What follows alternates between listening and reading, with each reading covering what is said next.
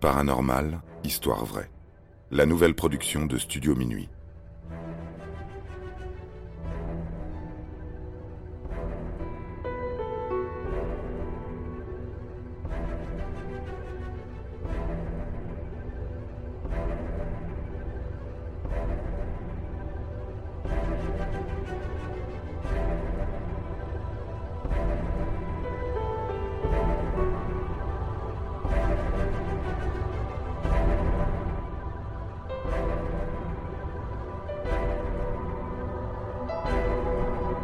Charles Hickson et Calvin Parker, le double enlèvement extraterrestre. La plupart des témoins qui se sont retrouvés, un jour, mêlés à des phénomènes extraterrestres, souffrent au regard des autres. Certains choisissent de se taire pour ne pas passer pour des fous. D'autres rendent publiques leurs curieuses et parfois effrayantes rencontres. Puis finissent par le regretter. Car comment accepter, dans nos sociétés modernes, que des êtres venus de l'espace choisissent quelques individus au hasard pour les emmener dans leur vaisseau le temps d'une expérience. Pour Charles Hickson et Calvin Parker, deux Américains originaires du Mississippi, il faudra que la population se rende à l'évidence. Nous ne sommes pas seuls dans l'univers, ils l'ont constaté un jour d'automne 1973. Ça s'est passé un jeudi, le 11 octobre plus précisément. Charles Hickson et Calvin Parker deux collègues qui se sont rencontrés sur le même chantier naval de Walker, s'apprêtent à vivre une expérience qui va bouleverser leur vie. Tous deux sont passionnés de pêche. Ils comptent bien profiter de cette fin de journée pour s'adonner ensemble à leur passion. Les rives de la rivière Pascagoula, dans le Mississippi, est le spot idéal pour attraper quelques beaux spécimens. Cependant, la journée commence mal. Les deux hommes n'attrapent rien du tout. Charles, un peu plus expérimenté de par son âge, suggère de changer de place.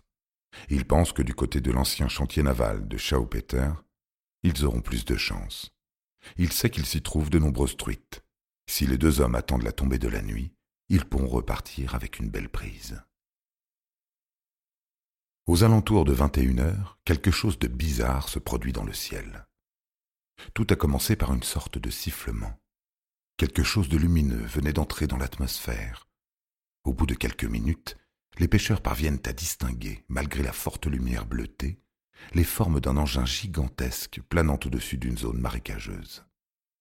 La chose, qu'ils identifieront comme un vaisseau spatial, mesure près de 2,50 mètres de haut et 10 mètres de large. On peut déjà s'interroger sur la précision de la description, mais ce n'est pas ce détail qui est le plus intrigant. Hickson et Parker affirmeront à la police avoir vu un encadrement lumineux apparaître dans la nuit. Le vaisseau s'est ouvert et trois créatures à l'aspect humanoïde en sont sorties. Elles semblaient flotter dans les airs.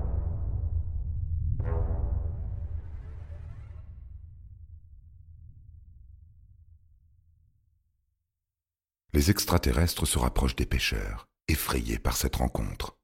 Ils n'ont pas vraiment l'habitude de voir des personnes de petite taille, minces, la peau grisâtre, arborant des mains crochues, des pieds sans orteils et une tête bien plus grosse que le reste du corps.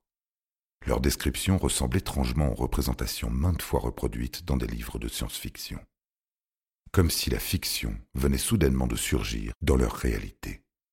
Et selon Charles Hickson, c'est pourtant bien le cas. Ils ne se sont pas soudainement retrouvés sur le plateau de tournage d'un film fantastique. Ils ne se sont pas non plus mis soudainement à rêver. Les sensations sont bien réelles. Il a clairement entendu les créatures communiquer entre elles dans une sorte de bourdonnement. Lui et Calvin Parker se sont fait attraper les bras avec des pinces qu'ils décriront comme celles appartenant à des homards. Soulevés à quelques centimètres du sol, ils sont escortés jusqu'au vaisseau spatial.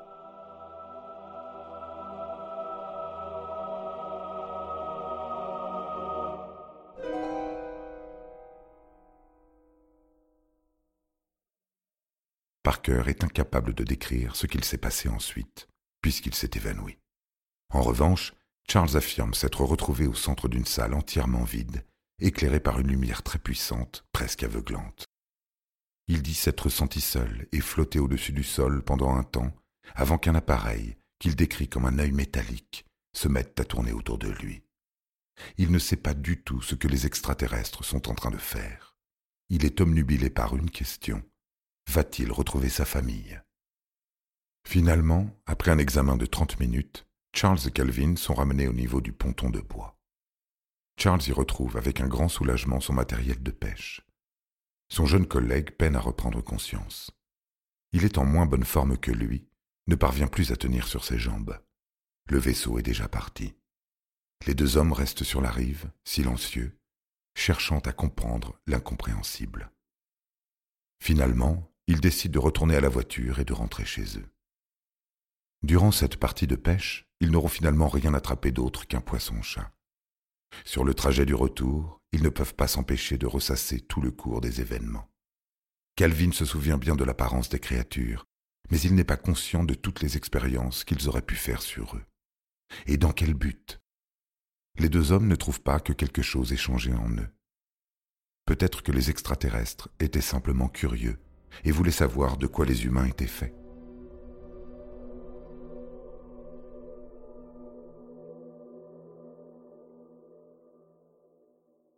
Charles Hickson, après réflexion, réalise que leur présence pourrait présenter une véritable menace pour son pays. Bien que les deux hommes s'étaient dit qu'ils garderaient cette histoire pour eux, le plus âgé des deux se sentirait coupable en cas d'invasion extraterrestre. Il pourrait prévenir l'armée, les mettre en garde d'une attaque imminente. En fin de soirée, Charles envisage de prendre contact avec la base aérienne de Kissler, à Biloxi. Il sait que l'armée de l'air participe activement à des enquêtes sur le phénomène des ovnis depuis le prétendu crash de Roswell. Avec un vaisseau d'une telle envergure, il est impossible que les deux hommes soient les seuls à avoir été témoins de l'atterrissage. Le sergent, qui réceptionne l'appel, le renvoie vers la police. Il ne semble pas vraiment croire à son histoire. De toute façon, cela fait déjà bien longtemps que les militaires ne s'intéressent plus aux ovnis. Mensonge, secret défense, Charles ne compte pas en rester là. Les deux pêcheurs se rendent dans le bureau du shérif à Jackson, emportant avec eux l'unique preuve de leur présence près de la rivière. Bien qu'un poisson-chat mort ne puisse pas dire grand-chose pour prouver leur histoire. Le shérif Fred Diamond envisage d'abord de leur faire passer un test d'alcoolémie. Il se révèle positif. Les deux hommes avouent avoir bu du whisky, mais uniquement après l'enlèvement, pour se donner un peu de courage, avoir la force de raconter cette histoire traumatisante.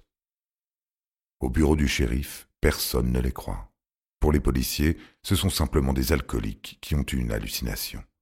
Ils repartiront du poste de police avec une amende pour conduite en état d'ivresse.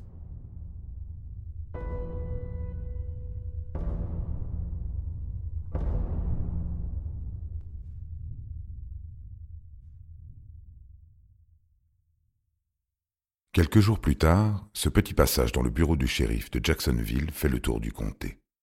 Certains policiers n'ont pas pu s'empêcher de raconter à tout le monde que deux idiots étaient venus un soir leur raconter une histoire de petits hommes verts. Du moins, dans ce cas précis, de petits hommes gris. Hickson et Parker, plus ridiculisés que jamais, essayent de se faire discrets au chantier sur lequel ils travaillent. Mais comment être invisible lorsque des journalistes commencent à s'intéresser à leur cas? Les deux hommes acceptent de répondre aux questions de quelques journalistes, avec le sentiment qu'une fois de plus, on allait déformer leurs propos pour les faire passer pour des fous. Cette fois-ci, c'est différent. Leur récit intéresse les docteurs James Harder et Allen Hynek, des chercheurs spécialisés dans le phénomène des ovnis à Chicago. Les deux hommes pensent qu'en utilisant la technique de l'hypnose, ils allaient pouvoir tirer un récit empli de vérité de la bouche des deux témoins. Mais c'est sans compter sur le désistement de Charles Hickson. Pris de panique, il refuse l'expérience, il prétend qu'il ne supporterait pas de revivre ce traumatisme qu'il compte bien oublier. Pourtant, les deux hommes enlevés doivent se rendre à l'évidence. Il est impossible d'oublier cet enlèvement puisque désormais leur histoire est célèbre. Tout le monde à Pascagoula et dans tout l'État du Mississippi est au courant de leur histoire. Hickson et Parker ne peuvent pas faire un pas dehors sans qu'on les interpelle sur la présence d'extraterrestres dans la région. Quand ils en ont l'occasion, les personnes qu'ils côtoient se moquent d'eux. Pour essayer de redorer leur blason, ils se prêtent au jeu des interviews en donnant beaucoup de précisions sur cette expérience. Charles Hickson s'autodésigne comme porte-parole. Il préfère que sa réputation soit salie plutôt que celle du jeune Calvin Parker. Ce dernier a du mal à se remettre de cette expérience. Il doit arrêter son travail sur les chantiers pour se faire hospitaliser pour dépression nerveuse.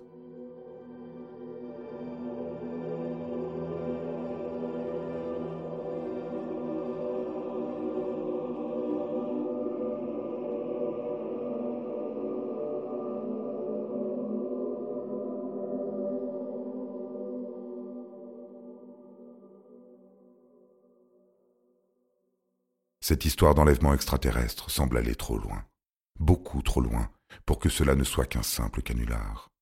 Ou peut-être que simplement Hickson et Parker se sont justement laissés dépasser par cette blague ou cette hallucination qu'ils n'auraient eue que sous les effets de l'alcool. Personne ne connaît vraiment la personnalité des deux hommes. Peut-être que Calvin Parker était de nature dépressive et que son hospitalisation n'avait rien à voir avec l'enlèvement traumatique qu'il a subi. Il est également possible que les moqueries dont ils ont fait les frais aient augmenté l'état dépressif du jeune homme. Quoi qu'il en soit, un nouveau fait pourrait remettre en cause leur témoignage. Vingt jours après le supposé atterrissage du vaisseau extraterrestre, Charles Hickson se présente seul dans un centre spécialisé à la Nouvelle-Orléans. Il y subit une série de tests voués à déterminer la véracité de son récit. Le chercheur qui dirige les opérations s'appelle Scott Glasgow. Après plus de deux heures et demie de tests, il affirme que Charles ne pouvait dire que la vérité. Or, Scott est un simple opérateur. Il s'est simplement contenté de suivre des procédures sans savoir comment interpréter les résultats. Il s'avère qu'il n'est pas encore diplômé et n'a donc pas terminé sa formation sur le détecteur de mensonges. Cette information provient du journaliste américain Philip J. Class. Dans ses articles, il tente à démontrer toute la supercherie autour de cette affaire qui fait de plus en plus de bruit. Surtout, depuis la publication en 1983 d'un livre de Charles Hickson lui-même sur ce qu'il a vu, intitulé Rencontre extraterrestre à Pascagoula. Un livre qu'il n'a pas écrit en collaboration avec son acolyte Calvin Parker, mais William Mendes, un simple professeur de collège, passionné d'ufologie, l'étude des phénomènes tels que les objets volants non identifiés, les ovnis. Étrangement, Calvin Parker a cessé de faire parler de lui. Le livre Dixon et de Mendes contient des informations précises sur l'événement, des photos et des interviews. Une gigantesque publicité qui tente à prouver l'existence d'aliens dans une époque encore troublée par les menaces d'une troisième guerre mondiale. Ce n'est pas au goût du journaliste Philippe Class, qui souligne également que Charles avait refusé de se soumettre à un nouveau test au détecteur de mensonges réalisé par un opérateur expérimenté de la police. Le journaliste est salué par le sceptique Johnny Kell. Ce dernier pointe le comportement douteux du témoin lors de ses passages à la télévision. Pour lui, Charles Hickson n'a pas hésité à exploiter la faiblesse d'esprit du jeune Calvin pour mieux mettre en avant ses propos. Charles Hickson serait-il en manque d'attention ou serait-il assez jusqu'au boutiste pour mentir deux fois? Rencontre extraterrestre à Pascagoula comporte également un deuxième témoignage datant de février 1974. Pendant une partie de chasse, Charles a vu le même engin alien une seconde fois. Cette fois-ci, il n'a pas vu de petits hommes gris en descendre, mais entendu une voix provenant de ce qu'il semblait être un signal radio. Voici ce qu'il rapporte dans son livre. Dites aux gens que nous ne vous voulons aucun mal, vous avez souffert, vous avez été choisi. Vous ne devez pas avoir peur, votre monde a besoin d'aide. Nous allons vous aider avant qu'il ne soit trop tard. Vous n'êtes pas prêt à comprendre. Nous reviendrons bientôt.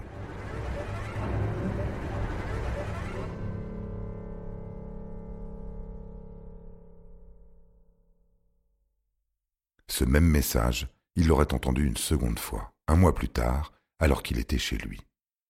Selon l'ufologue Inek, il se pourrait bien que les aliens aient placé un implant indétectable dans son corps pour garder le contact. Mais dans quel but? Tout cela reste un mystère. De temps en temps, des affaires d'enlèvement extraterrestre sont rapportées à travers le monde. Des personnes qui ne se connaissaient pas auraient vécu la même expérience, à quelques détails près. Serait-ce suffisant pour crédibiliser l'enlèvement de Charles Hickson et Calvin Parker? À vous d'en juger selon vos propres convictions. Mais sachez qu'aucun fait scientifique ne vient confirmer les récits de Parker et Hickson, pour l'instant.